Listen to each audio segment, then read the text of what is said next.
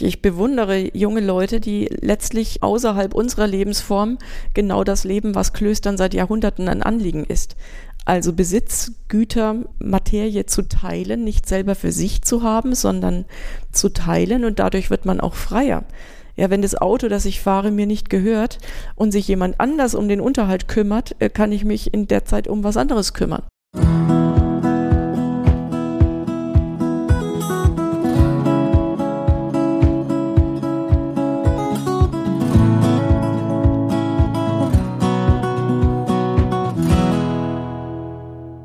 Herzlich willkommen zu unserem Podcast. Mein Name ist Kerstin Selina. Ich bin Mitglied des Bayerischen Landtags, sozialpolitische Sprecherin der Grünen Landtagsfraktion in Bayern und zusammen mit meinen Kollegen und Kolleginnen im Landtag spreche ich mit Menschen, die sich aus ihrem Glauben heraus engagieren, die in der Kirche arbeiten und die die Welt ein bisschen besser machen die sich für Gleichberechtigung einsetzen und die die Menschenrechte im Fokus haben, die gegen Armut kämpfen, die Schutz und Hilfe bieten und die Aufgaben übernehmen, die der Staat auch übernehmen könnte und teilweise auch übernimmt, die sich aber bewusst dafür entschieden haben, das im Rahmen eines kirchlichen Engagements zu tun. Und die viel zu sagen haben, die spannende Geschichten erzählen, die mitten im Leben stehen und die über ihre eigene Filterblase hinausschauen. Mein heutiger Gast ist Schwester Katharina. Genauer gesagt, Schwester Dr. Katharina Ganz, Generaloberin im Kloster Oberzell. 1995 trat sie ein in das Kloster Oberzell. Seit 2013 sind sie gewählte und wiedergewählte Generaloberin der Franziskanerin. Was bedeutet das eigentlich genau? Was macht eine Generaloberin beruflich? Ich freue mich, dass Sie heute hier sind und unsere Fragen beantworten. Gerne, Frau Celina, auch ich freue mich. Ja, Generaloberin, das ist natürlich ein bisschen sperriger Begriff für Chefin sein. Also ich bin verantwortlich für unsere Gemeinschaft mit Schwestern in Deutschland, Südafrika und in den USA und darüber hinaus auch für die ja, die Einrichtungen der Gemeinschaft mit 300 Mitarbeitenden, eben auch in Deutschland und in Südafrika haben wir Einrichtungen. Da gibt es natürlich noch eine Regionalleitung, die auch dort vor Ort Verantwortung wahrnimmt, aber bei wichtigen Themen fällt das auch unter meine Zuständigkeit. Ich bin geistliche Leiterin der Kongregation und ich bin letztlich auch für die Geschäftsführung letztverantwortlich. Dann sind Sie quasi der lebende Beweis dafür, dass Frauen kirchliche Leitungspositionen genauso gut besetzen können wie Männer, oder? Selbstverständlich. Also in Ordensgemeinschaften gibt es eine Jahrhunderte, Jahrtausende alte Tradition von Frauen, die eben, ähm, wie Bischöfe auch, also Jurisdiktionsgewalt haben, also rechtliche Vollmacht haben und eben auch geistliches, ein geistliches Amt bekleiden. Das ist natürlich ein Thema, auf das ich nachher noch näher zurückkommen möchte. Sie setzen sich ja intensiv ein für Frauenrechte in der Kirche. Da, glaube ich, müssen wir uns noch ein paar Minuten länger Zeit nehmen dafür. In unserem Podcast geht es ja darum, wo und wie sich Menschen aus der, aus der Kirche heraus in unserer Gesellschaft sozial und gesellschaftspolitisch engagieren. Und die Oberzeller Franziskanerinnen, die sie leiten, engagieren sich vielfältig. Sie betreiben eine Notschlafstätte für erwachsene obdachlose Frauen, ein Sleep-In für 17- bis 21-Jährige. Sie bieten ambulant betreutes Wohnen für Menschen mit besonderen sozialen und psychischen Schwierigkeiten. Es gibt Wohn- und Begleitangebote für Frauen nach der Entlassung aus der Haft und eine sozialtherapeutische Wohngruppe für 17- bis 21-jährige Frauen. Warum tun sie das? Weil jeden Tag einfach nur beten, um es mal flapsig zu sagen, wäre doch viel einfacher, oder? ich habe meinen Glauben immer schon so verstanden, dass er quasi zum Handeln auch äh, anleitet. Ich kann mir das Christentum nur politisch vorstellen. Damit ist natürlich nicht Parteipolitik gemeint, sondern eben ein, ein Engagement für Menschen, Menschen in Not. Und äh, mich hat an unserer Kongregation eben beeindruckt, dass Antonia Werm im 19. Jahrhundert ganz bewusst aus dem christlichen Glauben heraus Frauen wieder zu ihrer Würde verhelfen wollte, zu einem Neuanfang und das selbst schon als staatlichen, aber eben auch als kirchlichen Auftrag verstanden hat. Kann Antonia Werr uns heute noch was sagen? Selbstverständlich. Ich bewundere diese Gründerin, die im 19. Jahrhundert ja noch viel äh, sagen wir mal, auch als Frau es viel schwieriger gehabt hat, ähm, wie sie diplomatisch, klug, raffiniert vorgegangen ist um, äh, um einfach sich durchzusetzen, um ihre Anliegen, ihre Ziele zu verfolgen. Ja. Sie war da, sie hat ihre Gegenüber genau eingeschätzt. Ja, der Bischof war damals zögerlich und furchtsam. Dann wusste sie, sie muss erst den Regierungspräsidenten fragen, äh, dass er sie unterstützt. Und wenn sie die staatliche Zusage hatte, dann ist sie wieder zum Bischof gegangen. Wenn es mit der kirchlichen Hierarchie schwer wurde, dann ist sie, hat sie sich Schutz gesucht bei den Franziskaner-Minoriten wenn der Provinzial da vielleicht irgendwie gegen sie eingestellt war, dann hat sie sich an den General in Rom gewandt oder gleich an den Nuntius geschrieben. Also sie war unglaublich klug ähm, in ihrem Vorgehen, hat sich immer Verbündete gesucht im Staat, in der Gesellschaft, in der Politik, ähm, in der Kirche. Und ganz ehrlich, das muss ich heute auch noch tun. So erlebe ich sie auch seit Jahren. Wir kennen uns ja schon seit vielen Jahren und das ist wirklich auch genau das, was die Oberzeller Franziskanerin von meiner Außensicht aus auszeichnet, dass sie überall Verbündete sucht, um ihr sozialpolitisches Engagement voranzubringen. Ähm, und wie gesagt, ich erlebe sie seit Jahren als jemand, der sich entschieden für Frauen einsetzt in der Gesellschaft, für Frauen, die keinen Platz mehr haben, Frauen, die einen Neuanfang machen müssen, Frauen, die zu Hause von Familienangehörigen oder auf der Flucht von fremden Männern missbraucht oder gequält wurden, physisch und psychisch. Und wie ertragen sie es und ihre anderen Mitstreiterinnen eigentlich diese Lebensgeschichten zu hören, die man gar nicht hören möchte?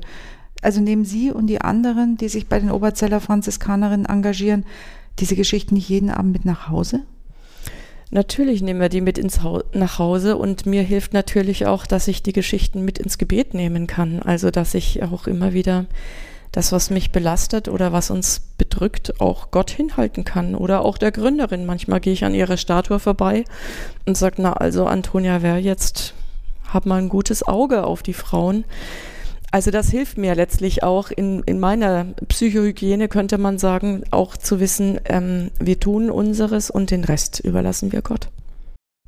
Das macht dann vielleicht auch den Unterschied zwischen kirchlichem Engagement für die Gesellschaft und weltlichem Engagement für die Gesellschaft? Das ist zumindest nochmal eine, für mich eine ganz andere Ressource, die mir Kraft gibt, die mich stärkt, die mich auch ähm, verbunden sein lässt zu den Schwestern, die vor uns gekämpft haben, ähm, mit denen verbünde ich mich auch oft innerlich, ja. Wenn wir jetzt, wie zum Beispiel vor kurzem, die Gerichtsverhandlung haben, weil wir Frauen ins Kirchenasyl aufgenommen haben, da habe ich innerlich gesagt, so Irmlind, Schwester Irmlind, du warst immer eine Kämpferin und hast auch schon äh, in den 90er Jahren Härtefälle an den Bayerischen Landtag herangetragen oder ist damals bis zum Bundesinnenminister Schili gegangen. Also wir stehen da in einer Tradition, die eben 166 Jahre lang währt und natürlich gab es ja auch schon im Mittelalter ähm, Mystikerinnen, die unglaublich kirchenpolitisch agiert haben. Und mit diesen Frauen und ähm, vor mir auch verbinde ich mich immer wieder und sage, wir stehen da in einer langen Tradition und das gibt mir Kraft. An dem Punkt würde ich gerne nochmal nachfragen. Sie haben ja, wie gesagt, schon Frauen im Kirchenasyl hier geschützt und zwar davor in ein Land abgeschoben zu werden, in dem sie vor Gewalt eben nicht geschützt sind, in dem sie sich möglicherweise prostituieren müssen, um überhaupt nur überleben zu können. Und das Thema Kirchenasyl ist Ihnen ja sehr viel wert. Und Sie beziehen ja öffentlich Positionen dazu und haben auch 2018 einen offenen Brief mit anderen zusammen an den Bundesinnenminister Seehofer und an die Innenminister der Länder geschickt kurz vor der damaligen Landtagswahl. Und in dem Beschluss, in dem Brief wurde der Beschluss der Ständigen Konferenz der Innenminister zum Thema Kirchenasyl ja scharf kritisiert. Heute, knapp drei Jahre später, hat der offene Brief und auch der offene Streit damals irgendetwas bewirkt? Das ist natürlich eine gute Frage. Ähm, ich denke, dass jetzt einfach wieder die gesellschaftliche Debatte in Gang kommt. Und die ist auch dringend nötig. Ähm, letztlich glaube ich, dass man in der Politik in den letzten Jahren versucht hat, einerseits ähm, helfende Menschen zu kriminalisieren, immer wieder, ob das jetzt Sea-Watch war oder eben auch Ordensleute oder auch Pfarrer, Pfarrerinnen, die Menschen aufgenommen haben. Denn das ist ja nur in Bayern jetzt gewesen, dass äh, Kirchenasyle wirklich strafrechtlich verfolgt werden und dass ähm, die Ermittlungsverfahren eben nicht eingestellt wurden. Ähm, und andererseits, nee, es gibt kein andererseits. Also ich glaube, dass man da auch, ähm, dass man da auch die, die politische Debatte letztlich vernachlässigt hat. Und ähm, Dadurch, dass wir jetzt nicht klein beigegeben haben und die Münster-Schwarzacher Benediktiner auch nicht und auch nicht die Äbtissin von Kirschletten, ähm, ist die Gesellschaft auch wieder gezwungen, weil natürlich wir Ordensleute damit in dem Fokus der Öffentlichkeit stehen. Und was mich sehr ermutigt, äh, sind die zahlreichen Zuschriften und Spenden, die wir bekommen haben von allen Seiten nach dem 2. Juni, nach dem Gerichtsurteil gegen Schwester Juliana, die uns Mut machen, weil Leute sagen, da tretet ihr jetzt mal ein für das originär Christliche, nämlich einzelnen Menschen vor einer humanitären Härte zu schützen und werde dafür noch bestraft und das kann ja wohl nicht sein. Also ich merke, dass das uns einfach auch äh, Rückenstärke gibt, äh, den Weg weiterzugehen und jetzt auch das Berufungsverfahren ähm, durchzustehen. Ich habe Ihnen noch nicht geschrieben, nachdem Sie ähm, klar Position bezogen haben, aber das ist einer der Gründe, weshalb ich Sie auch gerne für diesen Podcast interviewen wollte, weil genau an dieser Gerichtsverhandlung, an diesem Stehenbleiben, an diesem Nicht-Einknicken zeigt sich ja dieses sozialpolitische, gesellschaftspolitische Engagement der Oberzeller Franziskanerin. Und genau deswegen sitzen wir ja heute hier. Sie haben, ich will noch zum anderen Punkt kommen, ähm, Thema Frauen, also Frauen auch in der Kirche. Ähm, Sie haben ein Buch geschrieben, ähm, oder ich fange anders an. Ähm, die Frauenfrage in der Kirche, da erheben Sie ja auch seit vielen Jahren Ihre Stimme laut und stark, wenn es um das Thema Rolle der Frau in der Kirche geht, wenn es um die Verteilung von Macht und Ämtern geht.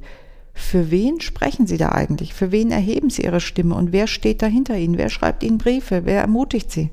Ich bekomme ganz viele Zuschriften, ob das jetzt von Frauen ist, die selber engagiert sind in dem Verein oder von Theologinnen, von Mitgliedern von katholischen Frauenverbänden, aber inzwischen auch von emeritierten Generalvikaren. Äh, jetzt vor kurzem kam ein äh, Brief aus Österreich von einem emeritierten Benediktinerabt. Auch äh, mit einem Schweizer Abt hatte ich äh, ein, eine Online-Vorstellung meines Buches. Es kommen auch Zuschriften von Männern, auch Klerikern, die sagen, äh, wir sehen das im Grunde ähnlich, hier muss ich etwas tun. Und bitte lassen Sie nicht nach, äh, kämpfen Sie weiter. Ähm, in, den, in der Kirche dauert manches unglaublich lange, aber ich bekomme auch mit, dass der Geduldsfaden immer mehr reißt, auch bei vielen Menschen, die noch engagiert sind in den Gemeinden, also wirklich aus der Mitte der Kirche heraus. Viele haben ja die Kirchen schon längst verlassen. Und ich glaube jetzt schon, dass es ähm, dass wir nicht mehr so viel Zeit haben. Also nochmal 50, 100 Jahre das Thema versuchen auszusetzen, glaube ich, das wird in unserem Kulturkreis nicht gehen. Sie haben gesagt, dass inzwischen auch Männer, Kleriker und so weiter Sie unterstützen. Ist das neu? Es wird zumindest, ähm, also es wird sichtbarer. Früher hat, hat das vielleicht mal jemand in einem äh, vertraulichen Gespräch gesagt, ich denke ja so wie Sie, aber äh, und jetzt, dass sich Menschen öffentlich äußern, wie das ja auch ähm, nach dieser nach diesem Responsum aus Rom war zur Segnung gleichgeschlechtlicher Partnerschaften. Da sind ja Leute in die Öffentlichkeit gegangen und auch amtierende Generalvikare äh, haben gesagt, dass es so geht's ja wie auch nicht oder Bischöfe haben sich offiziell von dieser ähm, vatikanischen Linie oder der Art und Weise, wie hier von oben herab ähm, versucht wird, etwas abzuwürgen, äh, dagegen gewehrt. Das finde ich ist neu. Also das hätte ich vor fünf Jahren noch nicht erwartet, dass zum Beispiel von Kirchtürmen Regenbogenfahnen ähm, wehen und gehisst werden. Und da wünschte ich mir natürlich auch, also sollte demnächst so ein, eine Sache kommen aus Rom, die Frauenweihe wird es auch in den nächsten 50 Jahren nicht geben, weil das der unveränderliche Wille Gottes und Jesu Christi ist und ähm, man daran nichts ändern kann, dann wünschte ich mir auch so einen pastoralen Ungehorsam. Also so wirklich ein Auftreten, ähm, denn man weiß ja, dass die Lehre der Kirche sich immer wieder weiterentwickelt hat und historisch selber geschichtlich ist. Und von daher warten wir eigentlich dringend darauf, dass auch ähm, die neuesten, oder so neu sind die wissenschaftlichen Erkenntnisse gar nicht, die sind seit 50 Jahren, äh, werden sie einfach nicht rezipiert. Das katholische Lehramt wiederholt immer wieder, was die Päpste vor Papst Franziskus gesagt haben äh, und erkennt nicht an, dass die Bibelwissenschaft, auch die Dogmatik, auch das Kirchenrecht äh, da letztlich auch andere Einsichten ermöglichen würden. Einer der Päpste, die ähm, da sehr dogmatisch waren, war ja Johannes Paul II., der gesagt hat, die Kirche hat keine Vollmacht, um Frauen die Priesterweihe zu spenden. Und er hat verlangt, dass sich alle Gläubigen endgültig an diese Entscheidung zu halten haben. Hat er denn gute Gründe, um den Ausschluss der Frauen von kirchlichen Diensten und Ämtern zu begründen? Weil eigentlich muss man ja nicht den Zugang von Frauen zu den kirchlichen Diensten und Ämtern begründen, sondern deren Ausschluss, oder? Ja, so sehe ich das auch. Natürlich mit den Frauen, die beim Ökumenischen Ämterkongress 2017 in Osnabrück versammelt waren. Das ist ja auch eine ökumenische Perspektive auf das Thema. Ähm, Natürlich muss man fragen, der Papst hat selbstverständlich äh, die Möglichkeit, äh, die Lehre seiner Vorgänger zu verändern. Hat ja der jetzige Papst Franziskus jetzt auch wieder gemacht, indem er die sogenannte alte tridentinische Messe, die sein Vorgänger Benedikt XVI. wieder ähm, eingeführt hatte oder erlaubt hatte, das hat er wieder zurück, rückgängig gemacht. Ja, und er selber hat bei der Begegnung, die ich ja äh, in Rom hatte mit den Generaloberinnen, mit ihm gesagt, wir als Kirche stehen wir heute nicht mehr hinter der Todesstrafe, sondern die lässt sich mit dem christlichen Glauben nicht vereinbaren. Und auch die Sklaverei würden wir heute als Kirche nicht mehr äh, befürworten. Und das sind ja Beispiele, die verdeutlichen, dass sich selbstverständlich die Lehre fundamental ändern kann und man heute zu Einsichten kommen äh, kann, die äh, vor 50, 100 Jahren noch ganz anders gesehen worden waren. Also würde der Papst das auf die Frauenfrage anlegen oder übertragen, könnte man selbstverständlich auch schon Frauen weihen. Sie haben ja mit dem Papst selbst schon gesprochen, mit dem Amtierenden dazu. Was hat er denn gesagt? Ja, ich habe einfach nochmal, äh, der hatte ja 2016 auch auf Betreiben der weltweiten Vereinigung der Generaloberinnen nochmal eine Kommission eingerichtet, die die überprüfen sollte, ob das Diakonat für Frauen möglich ist. Und dann hat er uns eben 2019, drei Jahre später, gesagt, dass sich diese Kommission zerstritten hätte und äh, die sich jetzt fragen, ob die Weihe damals eine Weihe war oder nur eine Segnung. Und wir haben das im Vorfeld schon gehört und dann gesagt, mein Gott, darum geht es uns doch gar nicht. Es geht um Antworten auf die pastoralen Notwendigkeiten im 21. Jahrhundert. Ähm, und selbstverständlich kann man da aus der Geschichte auch wichtige ähm, Impulse bekommen, aber das ist ja nicht die einzige Quelle, die zu befragen ist. Und deswegen äh, hatte ich dann nachgelegt, als ich die Möglichkeit bot, dem Papst spontan Fragen zu stellen. Das war so nicht vorgesehen. Ich saß außen an der Bankreihe und deswegen konnte ich so schnell vorgehen und habe ihm das nochmal ans Herz gelegt, wirklich auch die pastoralen Notwendigkeiten unserer Zeit mit zu berücksichtigen. Er hat versprochen, das aufzugreifen, hat die Kommission auch inzwischen neu besetzt, wobei man äh, sich fragen muss, ob das ähm, also die Menschen, die da reinberufen worden sind, ähm, das lässt mich eigentlich wenig hoffen, dass sich da wirklich etwas tut. Das ist ja auch immer so eine Frage. Letztlich äh, frage ich mich inzwischen, ob das eine Verzögerungstaktik ist. Ja. Und da weiß ich jetzt nicht, will der Papst nicht nach vorne oder wird er von seiner Kurie behindert? Ich glaube, dass er selber in seinem Pontifikat ähm, zum Frauenthema keine einschneidenden Veränderungen mehr ähm, durchsetzen wird. Und in das Kirchenrecht ist inzwischen ja auch aufgenommen worden, dass wer Frauen weiht, automatisch exkommuniziert wird. Also das ist eher eine Verschärfung der Situation.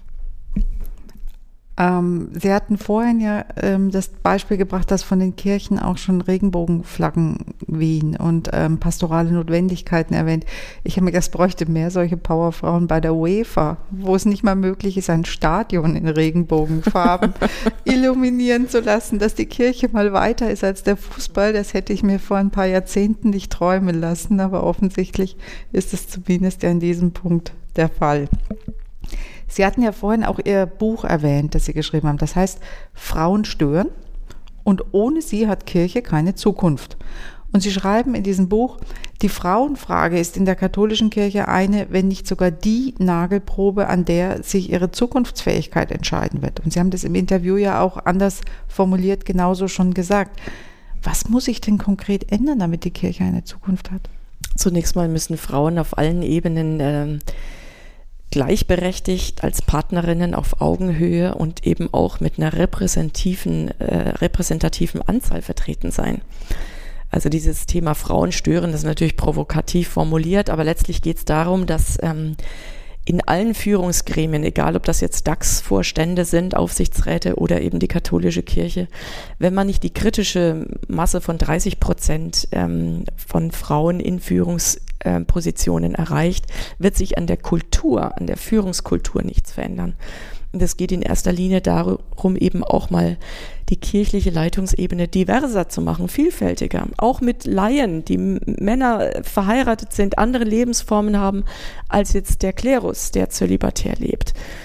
Und darum geht es, ähm, um, um eine andere Kultur, um mehr Geschlechtergerechtigkeit auf allen Ebenen unserer Kirche. Denn es ist in unserem Kulturkreis nicht mehr vermittelbar, warum Frauen aufgrund ihres Geschlechtes ausgeschlossen sein sollen und auch ihre Berufungen, die faktisch da sind, ähm, nicht berücksichtigt werden, nur weil es sich um Frauen handelt.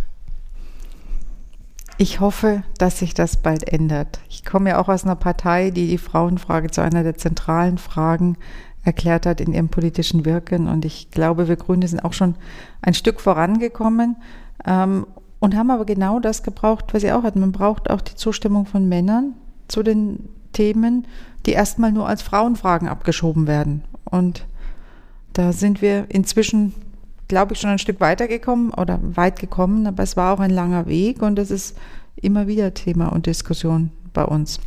Ähm, das ist bei Ihnen in der Kirche ja dann genauso. Ich habe noch mal eine Frage zum Thema, wie man bei dem Thema Frauenfrage in der Kirche weiterkommt bei der Deutschen Bischofskonferenz.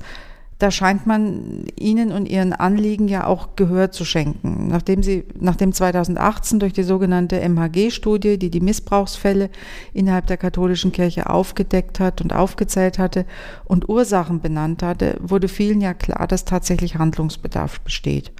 Und die Kirche machte sich dann auf den sogenannten synodalen Weg.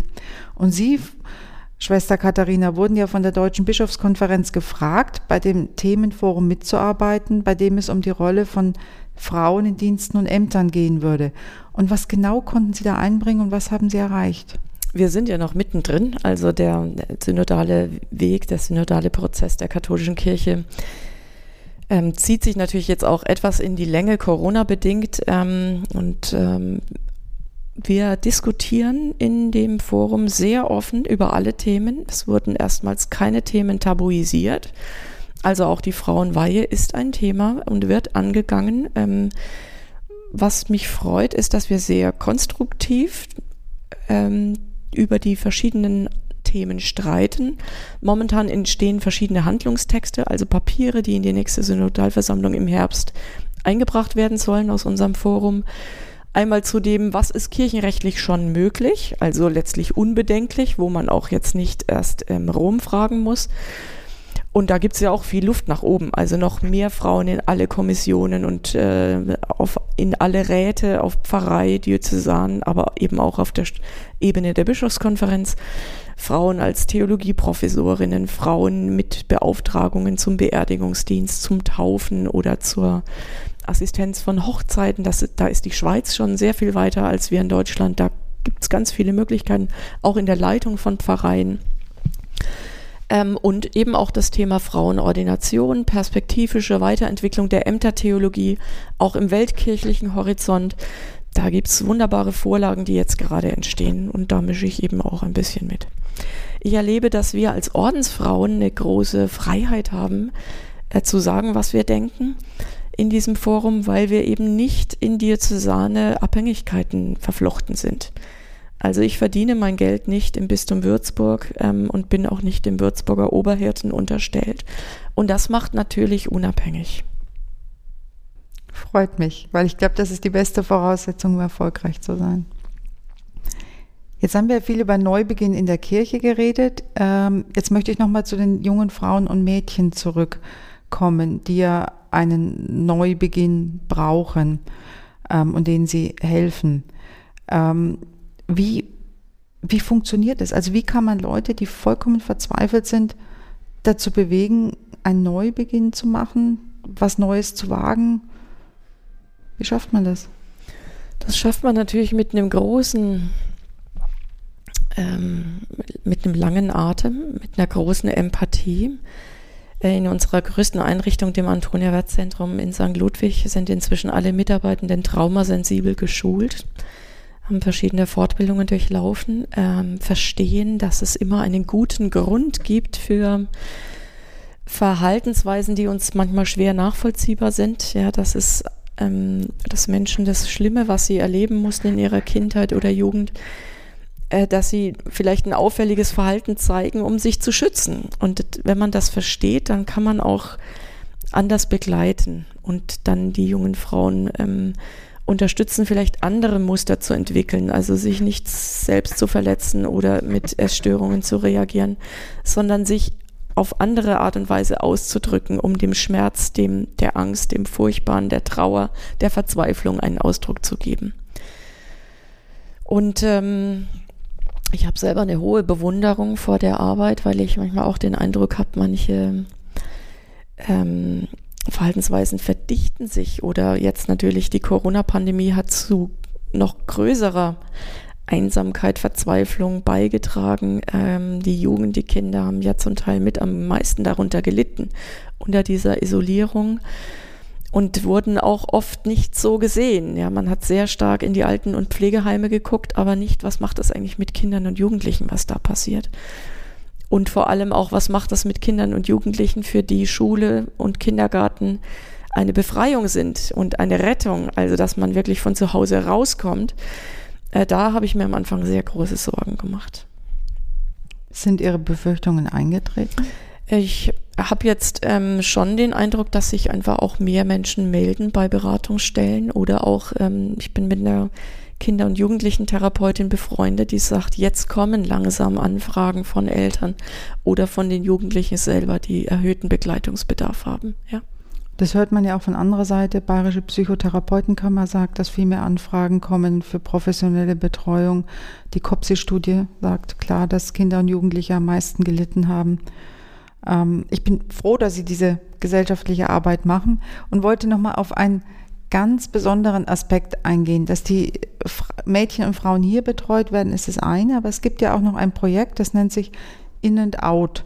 Also eine Auszeit in der Toskana für junge Frauen und Mädchen, wenn einfach alles zu viel ist. Also wenn es auch hier nicht mehr reicht, betreut zu werden. Ähm, da haben die Teilnehmerinnen dann die Chance, in einem anderen Land zu sein, wo sie niemand kennt, wo die Menschen unvoreingenommen sind, ähm, wo es Ruhe gibt, neue Kontakte, Tiere und Menschen, mit denen man reden kann und eine Beziehung aufbauen kann.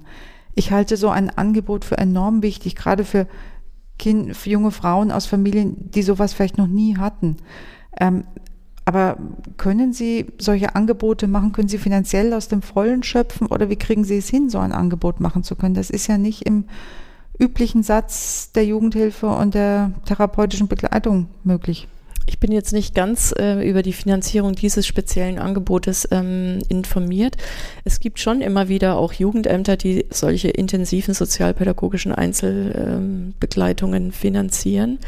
Natürlich sind wir trotzdem auf Spenden angewiesen, ähm, um, um solche speziellen Angebote auch durchführen zu können. Man hört ja auch immer wieder von dem sogenannten Phänomen des Systemsprenger, also dass es Menschen gibt, junge Menschen, die die aus allen Rastern fallen, ähm, wo man einfach versucht, nochmal eben mit so einer ganz gezielten Herausnahme aus dem sonstigen Umfeld äh, und so einer ganz engmaschigen äh, Begleitung äh, ja, an die jungen Menschen heranzukommen. Letztlich geht es um Beziehungsaufbau und es geht eben auch um um den Kontakt mit Tieren, ähm, wo sich eben solche jugendlichen, jungen Menschen, die oft ähm, in Beziehungen mit Menschen so schwer verletzt und traumatisiert worden sind, leichter einbringen können.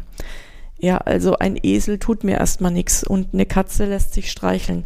Und, äh, und, und da kann ich auch sehr viel quasi für die sozial-emotionale Regulierung einfach bekommen. Oder aber auch ganz vieles lernen, was sich dann natürlich auch übertragen lässt auf den Umgang mit Menschen, auf Verlässlichkeit, auf auf dass da ist doch jemand da und, ähm, und geht nicht wieder weg und so weiter. Ich habe noch eine Frage zu noch einer Geschichte, die ich in der Publikation gelesen habe, ähm, wo es auch um eine, den Wert der Betreuung, der Begleitung geht. Ähm, geht jetzt ein bisschen weg von jungen Frauen, sondern wieder zurück auf das Thema Flüchtlinge. Ähm, da stand in einem Artikel beschrieben, dass sich ein junger Mann vor vielen Jahren schon auf den Weg gemacht hat, weil er eine bessere Zukunft für seine Kinder gesucht hat. Und er sah sich nicht in der Lage, seine Familie zu Hause zu ernähren. Er scheiterte oft, konnte wenig Geld nach Hause schicken, trank Alkohol, kam wegen Diebstahl in Gefäng ins Gefängnis. Und dort im verschlossenen Gefängnis, wo sie ihn betreuten, sagte er den Satz, so frei wie hier habe ich mich noch nie gefühlt. Und er beschreibt diese Freiheit als Freiheit von Zwängen. Jetzt sind wir ja alle eigentlich Zwängen überworfen, unterworfen, beruflich, familiär, gesellschaftlich. Wie schafft man es, diesen Punkt, ab dem Zwänge zur Belastung werden, nicht zu überschreiten? Und wie schaffen wir es anderen zu helfen, sich nicht einzwängen zu lassen, sondern frei und selbstbestimmt zu handeln? Puh, das ist natürlich jetzt eine quasi abendfüllende Frage. Für mich hängt die sehr viel mit dem inneren Leben zusammen. Also was macht mich wirklich frei, was macht mich unabhängig, was brauche ich im Leben, was brauche ich nicht. Ich persönlich bin unheimlich gut, ganz ehrlich gesagt, durch die Corona-Pandemie-Zeit gekommen, durch den Lockdown, weil ich merke, ich, vieles, was andere Menschen, was wichtig ist, natürlich habe ich soziale Kontakte vermisst. Aber ich habe das nicht vermisst, shopping zu gehen, weil ich, weil ich wenig brauche im Leben, Kann weil ich, verstehen. weil ich mit wenig Klamotten zurechtkomme so und äh, weil das nicht zu meinem Lebenskonzept gehört. Und weil ich auch sehr gut gelernt habe, bei einem Zentralafrika-Aufenthalt 93, 94 im Hier und Jetzt zu leben. Also mit dem zurechtzukommen, was jetzt ist und mich nicht zu beschweren, dass es, was gestern war, nicht mehr ist, sondern mit dem zurechtzukommen. Also wenn Ihnen heute ein Sturm das Dach weg, äh, weg, dann weg äh, weht, dann müssen Sie es halt reparieren. Und wenn Sie morgen äh, wegfahren wollen in die Dörfer und, es, ähm, und der Weg ist aufgeweicht, dann können Sie eben nicht fahren, weil es keinen Zug oder keinen Bus oder sonst was gibt. Äh, das habe ich damals gelernt. Oder wenn ich mit Malaria im Bett liege und ich weiß, überlebe ich das überhaupt, dann bin ich so zurückgeworfen auf das Hier und Jetzt. Ähm, also zu wissen, was wirklich essentiell und existenziell wichtig ist und was letztlich Beiwerk ist, wofür wir uns manchmal Gedanken machen um alles und aber das sind letztlich kosmetische, oberflächliche Fragen, mit denen wir uns manchmal beschäftigen. Und selber einmal schon im Leben so mit Leben und Tod konfrontiert gewesen zu sein, natürlich vor allem ähm, in der Umgebung, wo ich mich aufgehalten habe, das macht mich freier. Also ich kann die, diese Sätze des jungen Mannes im Gefängnis sehr gut nachvollziehen. Und im Kloster, das ist ja ein bisschen ähnlich. Ja? Also man verzichtet auf viele Dinge freiwillig, nicht um des Verzichtes willen, sondern weil man einen anderen Reichtum entdeckt hat. Also dass weniger mehr ist. Ähm, dass eine äußere Begrenzung eben auch das ermöglicht, in die Tiefe zu gehen, eine spirituelle Weite zu erfahren, eine Verbundenheit, äh, von jedem Ort der Welt kann ich verbunden sein mit irgendeinem Ort wo ganz anders, ob das jetzt telepathisch ist oder im Gebet, in der Meditation. Aber das ist natürlich schwer, Menschen das vermitteln zu wollen, die diese Quelle oder diesen Weg nicht kennen. Aber ist dann so das, was Sie gerade beschrieben haben, dieses man braucht weniger weltliche Güter. Ist das nicht gerade der Weg auch schon zur nachhaltigen Lebensweise? Selbstverständlich. Ich bewundere junge Leute, die letztlich ähm, außerhalb unserer Lebensform genau das leben, was Klöstern seit Jahrhunderten ein Anliegen ist. Also Besitz, Güter, Materie zu teilen, nicht selber für sich zu haben, sondern zu teilen und dadurch wird man auch freier. Ja, wenn das Auto, das ich fahre, mir nicht gehört und sich jemand anders um den Unterhalt kümmert, äh, kann ich mich in der Zeit um was anderes kümmern, zum Beispiel. Oder wenn, wenn das Geld, äh, was ich verdiene, auf einem gemeinsamen Konto landet und nicht persönlich bei meinem Konto, dann muss ich es auch nicht verwalten. Jemand anders, der das professionell gelernt hat, legt die Gelder an und jeder bekommt aus dem gleichen Topf. Das sind ja Dinge, die heute in Kommunen, in alternativen Lebensformen genau praktiziert werden. Mein Patenkind, wenn ich besuche in Tübingen, äh, die, die erzählt mir Sachen, die, die bei uns letztlich auch aktuell sind. Ja, man kauft eben äh, einen Zentner Mehl und dann geht jeder mit seiner Schüssel in den Keller und bedient sich draus und man spart sich den ganzen Verpackungsmüll und die ganzen Sachen. Also ich bin hoch erfreut über Fridays for Future, über andere Bewegungen, die letztlich diese alten ähm, Share-Modelle, die es in den Klöstern immer gab, äh, auf völlig neue kreative Weise leben. Und es ist ja auch ein Zeichen dafür, dass die Kirche nicht neben der Gesellschaft existiert, sondern mitten in der Gesellschaft und sich mit vielen Leuten in der Gesellschaft verbindet, einfach weil man die gleichen Werte teilt. So ist es. Ähm, wir hatten noch über Neuanfang vorhin gesprochen und über dieses In-and-Out-Projekt. Ähm, aber bei Ihnen kann man ja auch im Kloster eine Auszeit machen, wenn man gestresst ist, angespannt, orientierungslos. Ähm, Auszeit im Kloster. Warum brauche ich das denn? Es gibt Wellness-Hotels, es gibt Reas für Burnout-Patientinnen. Wozu muss ich ins Kloster gehen? Es gibt doch alles andere schon im Weltlichen, oder? viele Menschen, die herkommen, suchen nochmal eine andere Dimension, eben die Spiritualität oder auch den, den Gottesbezug. Äh, die wollen auch wissen, äh, wieso wir so leben, wie wir leben. Und viele haben auch einen ein, äh, sind sensibel und wach äh, für diese Orte. Also Klöster haben ja oft eine jahrhundertelange Tradition. Oberzell war schon vor 900 Jahren Kloster, damals von einer anderen Ordensgemeinschaft, den Prämonstratensern. Diese Orte strahlen was aus. Und sich mit so einem Ort zu verbinden und selber beim Spazierengehen durch den Kräutergarten oder beim Sitzen in dieser ursprünglich romanischen Kirche, ähm, sich zu verbinden mit dieser Kraft, mit dieser Transzendenz, mit dem, mit Gott, ich glaube, das hat nochmal einen besonderen Reiz oder eine, nochmal einen Mehrwert, den ich eben vielleicht im Wellnesshotel so nicht finden kann. Kann ich nachvollziehen. Haben Sie eigentlich eine Lieblingsbibelstelle, die Sie schon lange begleitet? Mm, es gibt natürlich verschiedene Bibelstellen in verschiedenen ähm, Bereichen, die mir wichtig sind. Ähm, eine ist aus dem Benediktus. Wir beten das jeden Morgen in der Laudes im Morgengebet ähm, aus dem Lukas-Evangelium, äh, wo es heißt, durch die barmherzige Liebe unseres Gottes hat uns besucht das aufstrahlende Licht aus der Höhe, um allen zu leuchten, die in Finsternis sitzen und im Schatten des Todes und ihre Schritte zu lenken auf dem Weg des Friedens.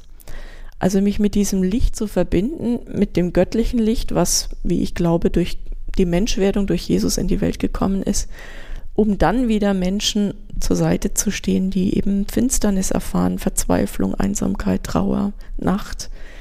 Das ist so mein Lebensprogramm, da möchte ich gerne zu beitragen.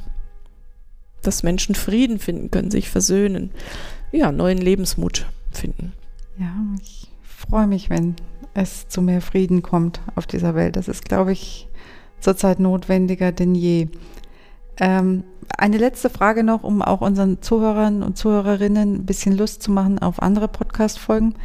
Ein anderer Interviewpartner von mir ist ja Pfarrer Burkhard Rose gewesen. Ähm, der engagiert sich ebenfalls aus seinem kirchlichen Amt heraus sehr stark gesellschaftspolitisch, schreibt Bücher, genau wie Sie. Und Sie kennen sich schon lange, soweit ich weiß. Was haben Sie mit ihm gemeinsam und was verbindet Sie? Ich schätze an Burkhard Hose, dass er seinen christlichen Glauben ganz klar auch als politischen Auftrag vers also versteht, sich für Menschen, für Menschenrechte ähm, einzusetzen, ähm, für Menschen jeden Glaubens, ähm, jeder Herkunft, weil es ihm um den Menschen geht. Und, äh, und das sehe ich ähnlich. Wir haben vielleicht unterschiedliche Aspekte, Facetten, wie wir das tun aber ich fühle mich da sehr mit ihm ähm, Seite an Seite, dass wir einen, einen Glauben vertreten, der sich inkarnieren muss, der, der Fleisch und Blut wird, also wo es um konkrete Menschen geht. Wir können nicht nur fromm in der Kirche stehen und beten, um Ihre ursprüngliche Frage nochmal aufzugreifen, wenn das keine Auswirkungen hat aufs Handeln. Eine Mitschwester hat mal gesagt, ähm, Katharina, es geht nicht uns darum, es kann uns nicht darum zu gehen, ähm, dass unsere Gemeinschaft eine Zukunft hat. Wenn die Menschen nichts mehr davon haben, dass es uns gibt, dann braucht es uns auch nicht mehr zu geben. Also dieser Glaube, der sich ins Handeln übersetzt, ähm, wo Menschen eine konkrete Verbesserung erfahren, weil es uns gibt, das ist ein wichtiger Gradmesser für unser Tun und da bin ich mit Burkhard Hose äh, ja, Seite an Seite würde ich sagen, im Einsatz für Menschen, für Geflüchtete, für Menschen, die an den Rand gedrängt werden, die keine Lobby haben, um da eine Stimme zu erheben. Es geht mir ganz genauso, um es abschließend zu sagen. Ich kenne Bogatose auch schon seit etwa 25 Jahren und wenn ich vom Gefühl her denke, ist was richtig oder nicht, bei ihm kurz nachzufragen, dann weiß ich, was richtig ist gesellschaftspolitisch. Und er steht wie eine Eins zu seinen Werten und es ist so leicht, wenn man Mitstreiter hat und findet. Und für mich ist Burkhard Hose, viele andere, die sich in der Kirche engagieren, sind Mitstreiter für gesellschaftspolitische Themen und für sozialpolitisches Engagement. Und dafür ganz herzlichen Dank. Ich danke Ihnen sehr herzlich für das sehr spannende Interview. Ich freue mich, dass Sie dabei waren und ich hoffe, dass viele Menschen die Gelegenheit nutzen, sich das anzuhören. Dankeschön. Danke auch Ihnen, Frau Zelina.